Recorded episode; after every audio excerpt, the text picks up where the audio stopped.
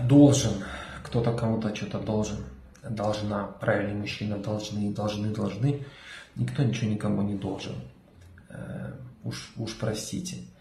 Э, самый лучший вариант должен – это я сам себе.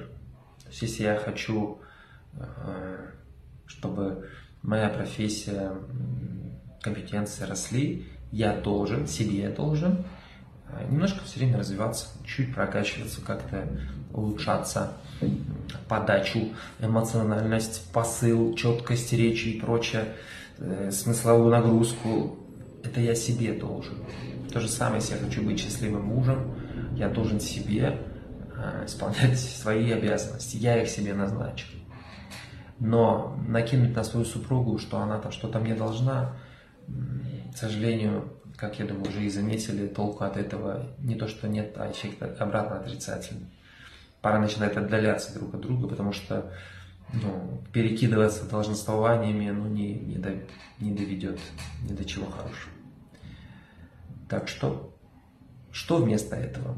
Может быть, принятие, что если кого-то что-то не получается, ну, пока не готово или не готов. Почему? И разобраться в этом вопросе. Желаю вам этого.